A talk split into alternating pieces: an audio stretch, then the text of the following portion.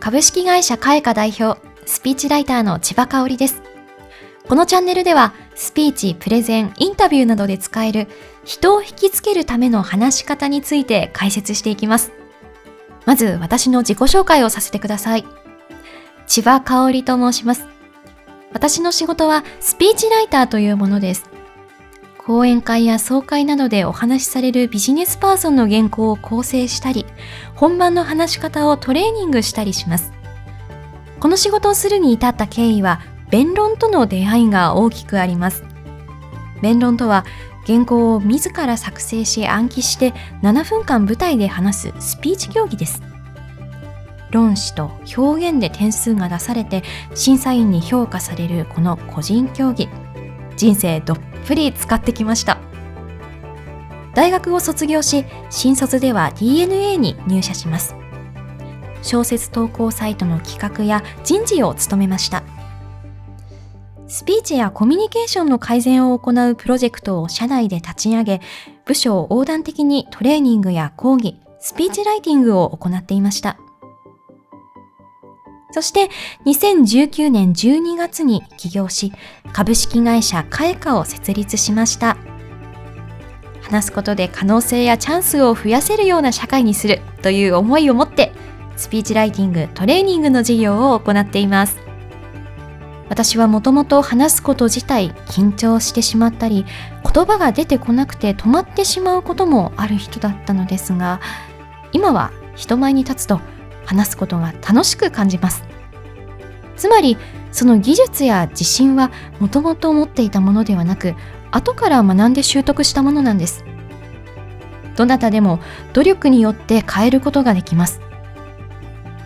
このチャンネルではスピーチライターの私の視点から人を引きつけるための話し方考え方構成の仕方を中心に配信します。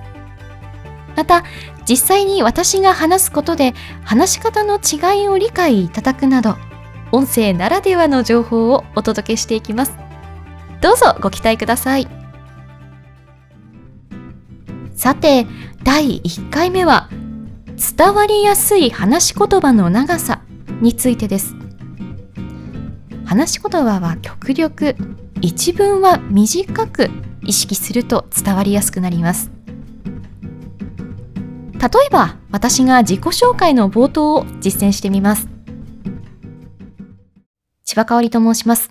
私はスピーチライターをやっておりまして、スピーチライターは人前で話す人のサポートをする仕事なんですが、非常にやりがいがあります。